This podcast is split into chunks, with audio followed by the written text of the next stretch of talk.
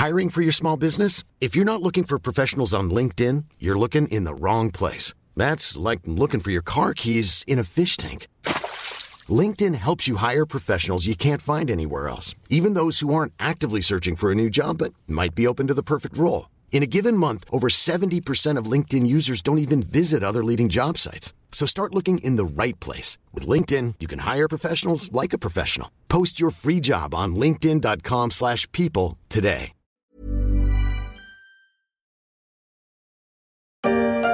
Si vous conduisez un SUV dans Paris, le prix de votre stationnement va devenir plus cher que pour les conducteurs de voitures traditionnelles.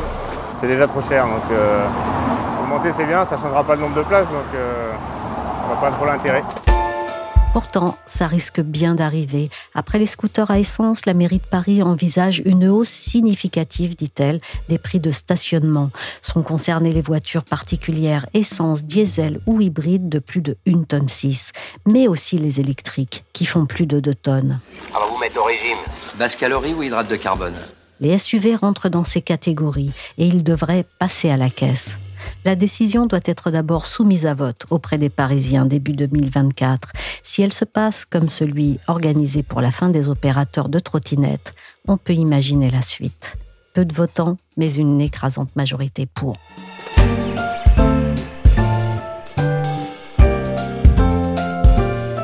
Je suis Michel Varnet, vous écoutez La Story, le podcast d'actualité des échos. Retrouvez-nous sur toutes les plateformes de podcast et de streaming. Abonnez-vous pour ne manquer aucun épisode.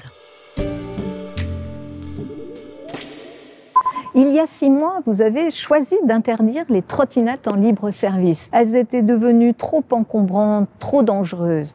Aujourd'hui, vous êtes très nombreux à me dire qu'il y a encore trop de grosses voitures polluantes qui prennent toujours plus de place dans nos rues, sur nos trottoirs ou même sur nos pistes cyclables. La maire de Paris ne va sans doute pas se faire que des amis. On verra ce qu'il ressort du vote, mais ce système d'un tarif de stationnement progressif en ville, selon la taille et le poids des voitures, est sur les rails à Lyon. La mairie a acté son entrée en vigueur d'ici 2026 et la mesure est bien significative. 30 euros d'écart mensuel pour les résidents entre la première et la troisième catégorie de véhicules. Tout de même. Tu pousses le bouchon un peu trop loin, Maurice. Maintenant, pour se faire une idée de l'impact à Paris, il faudrait savoir combien de véhicules ça va concerner. J'ai posé la question à Guillaume Guichard, journaliste spécialiste de l'automobile aux échos.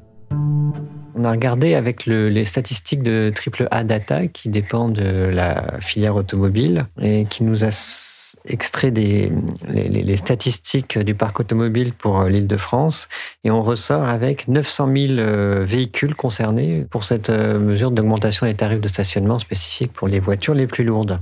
900 000 voitures, c'est 15% euh, du parc automobile francilien. Donc ça représente une part significative du parc. Vous parlez des véhicules les plus lourds, c'est donc le critère qui a été choisi, mais être un SUV, est-ce une question de poids? Alors le critère de poids, c'est un peu le, critère par défaut.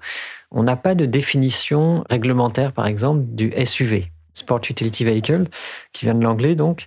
Les constructeurs ont chacun leur euh, propre définition du SUV. Et la filière automobile, euh, Triple A Data, qui nous a fourni les chiffres pour euh, l'île de France, à sa propre définition qu'elle ne veut pas non plus divulguer. Donc c'est un peu compliqué de, définir un SUV. Donc du coup, oui, effectivement, les pouvoirs publics, que ce soit le gouvernement pour des malus ou euh, la ville de Paris pour augmenter les tarifs de stationnement, s'attachent au poids. Puisque finalement, euh, un SUV, ça pèse plus lourd qu'une berline. Et sur les autres critères, c'est compliqué. Un des critères qu'on pourrait dire euh, communément admis pour le SUV, c'est une hauteur d'un mètre soixante.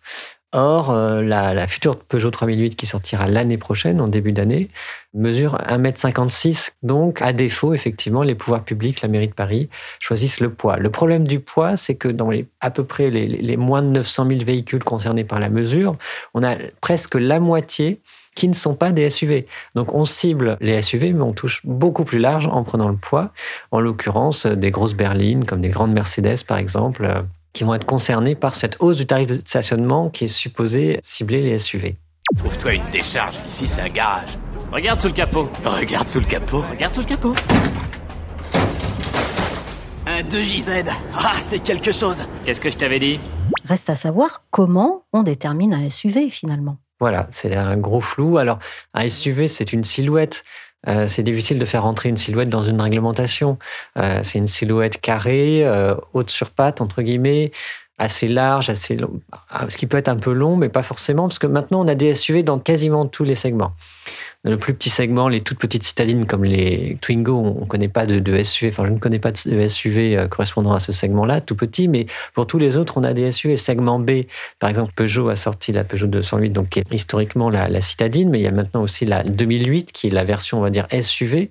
On a aussi segment C, le segment des 308, la 3008 encore chez Peugeot, qui correspond à un SUV. On a aussi euh, l'ID4 de Volkswagen, un peu plus grande. Donc tous les segments de voitures ont leur version SUV aujourd'hui. Donc le SUV maintenant euh, inonde le marché parce que c'est ce que veulent les consommateurs. Mais du coup, s'il s'agit de poids, les versions électriques ne sont pas davantage les bienvenues à Paris? Non, parce que pour la première fois, la ville de Paris cible également les grosses voitures électriques. La réglementation nationale, par exemple pour les malus, exemple les véhicules électriques. Il s'agit de favoriser l'électrification du parc automobile pour éviter d'émettre du CO2. Donc, ils sont exemptés au niveau national. Mais la mairie de Paris veut cibler à la fois les SUV euh, thermiques, hybrides et électriques. Alors, elle a sélectionné un critère spécifique pour l'électrique parce qu'une voiture électrique est plus lourde qu'une voiture thermique en moyenne. En effet, elle doit avoir une batterie. Une voiture thermique, elle a le plein vide quand on la pèse à l'usine.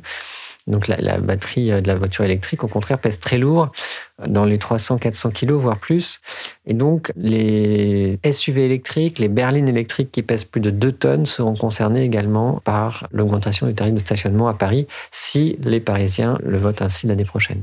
Et donc, Beaucoup de modèles sont concernés? Comme je le disais, ça ratisse très large, à la fois des SUV, donc comme euh, l'ID4 euh, de Volkswagen en version Pro. Donc ça, c'est la voiture électrique, mais aussi chez Volkswagen, toujours par exemple, une voiture thermique, alors SUV euh, Touareg.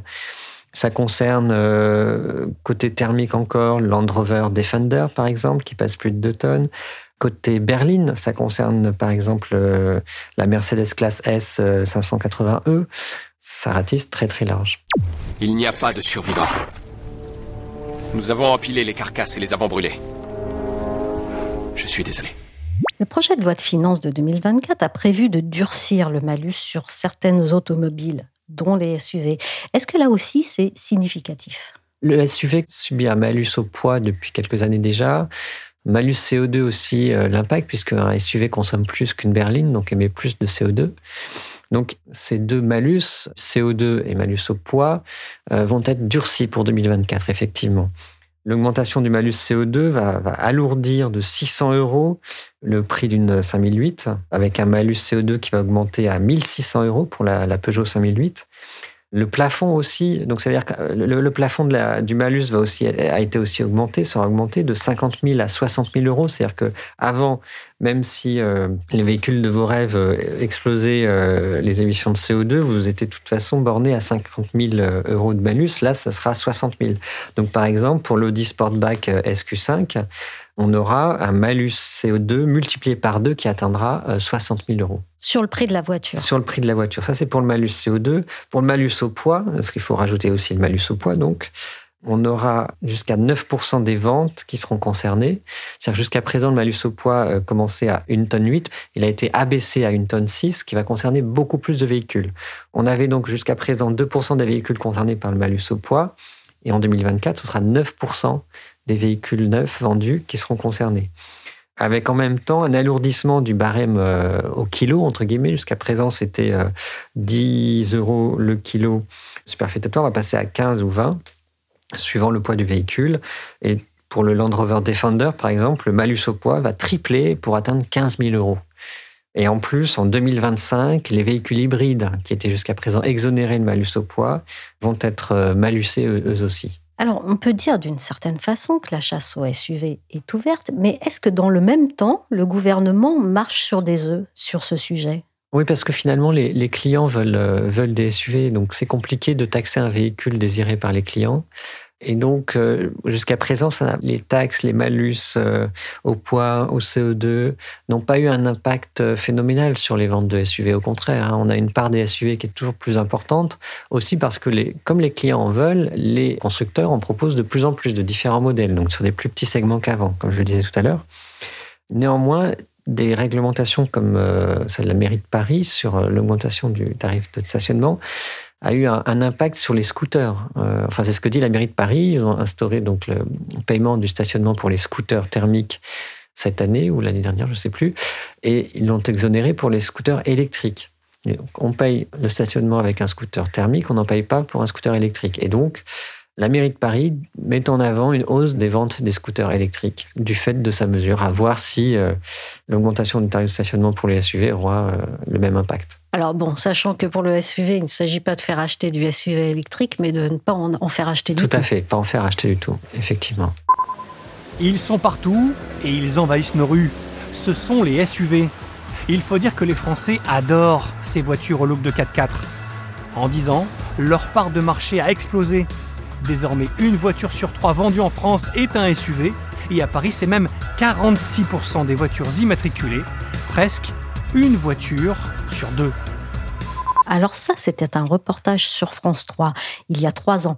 Le SUV, Guillaume, il a toujours autant de succès? Oui, c'est toujours un véhicule qui a autant de succès. Comme je disais, il y a de plus en plus de modèles qui sortent en version SUV. Même les nouveaux modèles finalement de, de citadine, je pense à, la Citroën euh, IC3 qui sera donc électrique, mais il y aura aussi une version thermique, reprend les, codes du design du SUV, beaucoup plus carré que la précédente, un peu plus haute sur pattes. Donc même les modèles non SUV reprennent les codes du SUV. Hein. C'est dire le, succès de ce modèle. Hein. Pourquoi ce modèle plaît? Parce que les personnes qui achètent des voitures ont un moyenne d'âge euh, assez élevé, j'en parle entre 50 et 60 ans, et les SUV ont l'avantage d'être plus haut sur roue, donc quand on s'assoit dans une voiture SUV, on n'a pas besoin de se baisser notamment, hein, ce qui est beaucoup plus facile. Et puis en plus, on a une position plus haute sur la route, donc on voit mieux, on voit plus loin. Donc euh, c'est un véhicule qui plaît beaucoup. Par exemple, en Europe, on a une part de marché du SUV qui représente aujourd'hui 54% des ventes hein, en septembre, d'après les chiffres de Jato Dynamics. Et c'est une tendance qui marche aussi très bien dans l'électrique. 54% hein. euh, des ventes, quelle que soit euh, la motorisation, mais pour l'électrique, c'est 60%. Et pour la France, c'est euh, à peu près, on arrive à la moitié des ventes représentées par les SUV, donc effectivement, c'est énorme. Le SUV est un dérivé du 4x4 et les 4x4, soit véhicules à 4 roues motrices, ça existe depuis longtemps. Initialement réservés aux chemins de terre, aux professionnels ou aux forces spéciales, les 4x4 ont façonné progressivement leur image de véhicule capable de tout. La voiture qui peut vous sortir des pires situations, la voiture dans laquelle vous pouvez vivre, en bref, celle qui vous emmènera au bout du monde. Le designer auto vient de nous faire un petit historique du SUV sur sa chaîne YouTube. C'est plutôt bien vu et c'est romantique. Mais aujourd'hui, ces SUV plus grands, plus lourds, plus massifs, est-ce que ça ne demande pas aussi dans leur version électrique plus de ressources? Oui, tout à fait, puisque le poids du SUV est déjà important dans la motorisation thermique parce que c'est des véhicules quand même plus hauts, plus gros, plus massifs. Et alors, pour l'électrique, c'est pire encore puisque comme ils sont plus gros, plus lourds, plus massifs, il faut mettre des plus grosses batteries pour pouvoir avoir la même autonomie ou avoir une, bonne autonomie. Et donc aujourd'hui, les batteries de, gros SUV, par exemple, on peut prendre une batterie de 100 kWh, hein, c'est une très grosse batterie, hein, c'est vraiment une grosse batterie. Mais on en trouvera des 100 kWh, par exemple, sur la Peugeot 3008. Une batterie de 100 kWh nécessite trois fois plus de cuivre et cinq fois plus de lithium qu'une batterie d'une petite citadine euh, de 20 kWh. Alors 20 kWh, c'est petit aussi. Hein. Donc, mais si on prend une très grosse batterie comparée à une petite batterie, il faut trois fois plus de cuivre, cinq fois plus de lithium. Donc, si on multiplie la, production de grosses batteries, ça risque de poser des problèmes euh, au niveau de, de, la demande et donc des prix des matières premières. Alors, pour l'émission, c'est pareil. Comme on a besoin de plus de batteries pour un SUV, que la batterie est un très gros poste d'émission de CO2 hein, lors de sa fabrication. Une fois qu'elle est fabriquée, elle émet plus de CO2 par définition. Elle bouge plus. Elle est juste chargée, déchargée alors pourquoi la fabrication d'une batterie euh, émet-elle du CO2 Vous pourriez me demander, mais c'est parce qu'en fait, tout le processus de fabrication des composés de la batterie nécessite beaucoup de cuisson. Par exemple, c'est de la chimie, donc ça nécessite de la cuisson, ça nécessite de la transformation qui euh, consomme beaucoup d'énergie et donc émettent beaucoup de CO2. Donc plus la batterie est grosse, plus elle émet de CO2. Et une batterie de SUV euh, de 100 kWh émettra 6 tonnes de CO2 lors de sa fabrication, tandis qu'une petite batterie de citadine n'émettra 1 tonne. Bonjour. Vous êtes l'adjoint au transport à la mairie de Paris. Vous allez organiser un vote, un vote local, pour demander aux Parisiens s'ils souhaitent ou non augmenter le tarif de stationnement des SUV. Pour vous, les SUV sont une cible. Il faut qu'il y en ait moins. Alors c'est pas seulement une cible, c'est un scandale. Le SUV est un scandale, c'est ce que dit l'adjoint d'Anne Hidalgo, David Béliard, sur le plateau de RMC. Est-ce qu'ils sont beaucoup de plus en plus à pointer ce type de véhicule et avec quels arguments? On a par exemple une association environnementale comme le WWF qui brocarde les SUV, disant qu'on ne pourra pas s'en sortir si on continue ainsi. Plus étonnamment, on a aussi l'IFRI, l'Institut français des relations internationales, think tank de référence donc dans, les, dans les, les relations internationales, qui a publié un rapport tirant la sonnette d'alarme aussi également contre les SUV disant que multiplier aussi la, production de SUV en Europe, c'est fragiliser l'autonomie énergétique, l'autonomie stratégique de l'Europe, puisque toutes ces matières, le lithium, le cobalt, le cuivre, sont des matières euh, qui sont importées. En plus, entre le lithium sorti de la mine et le lithium transformé qui arrivera dans la gigafactory européenne, dans le meilleur des cas, et eh ben ce lithium a beaucoup de chances d'être transformé en Chine, parce que la Chine a pris une position euh, très importante. Donc plus on consommera de lithium, plus on dépendra de la Chine. Hein. C'est le raisonnement de l'IFRI qui en plus ajoute une, couche en disant la demande de lithium va augmenter et de matériaux euh, pour fabriquer les, batteries va augmenter beaucoup plus vite que les capacités de production. donc on va avoir des tensions sur l'offre et donc une hausse des prix. Donc ils disent attention, euh, si on multiplie les SUV comme aujourd'hui, on peut pas, on, aura un problème. Marc-Antoine Elmezega, euh, directeur du Centre énergie et climat de l'IFRI, par exemple, dit qu'on peut pas reproduire le modèle de la mobilité thermique et son boom des SUV dans la mobilité électrique. Euh, il dit qu'il faut au contraire mettre l'accent sur des véhicules plus petits, avec des batteries plus petites, ou alors avec d'autres technologies qui consomment moins de lithium, moins de cuivre, moins de cobalt. Mais comment, d'après eux, détourner de ces véhicules des consommateurs qui les plébiscitent? Alors, en fait, l'outil principal proposé, c'est le signal prix, c'est-à-dire euh, rendre les SUV plus chers pour en dissuader l'achat, via donc les malus, qui n'est pas nouveau. Mais l'IFRI propose une mesure encore plus radicale et soumet l'idée, par exemple, que je n'avais pas vu auparavant, qui pourrait faire beaucoup de bruit si elle était adoptée, c'est d'un système d'indication de pénalisation pour dissuader l'achat d'un deuxième véhicule familial. Donc euh, le modèle aujourd'hui de deux véhicules par famille euh, pour euh, la plupart des Français qui habitent loin de leur travail serait ainsi remis en cause. Mais il faudrait voir comment ça pourrait s'appliquer puisque quand les gens ont deux véhicules, c'est qu'ils en ont plutôt besoin. Ceci dit, l'IFRI dit qu'il est peut-être encore trop tôt pour appliquer ce genre de mesures, que les constructeurs et les consommateurs ne sont pas prêts, que l'offre de transport public non plus n'est pas prête. Merci à Guillaume Guichard, journaliste spécialiste de l'automobile aux échos. La story s'est terminée pour aujourd'hui. Cet épisode a été réalisé par Willigan.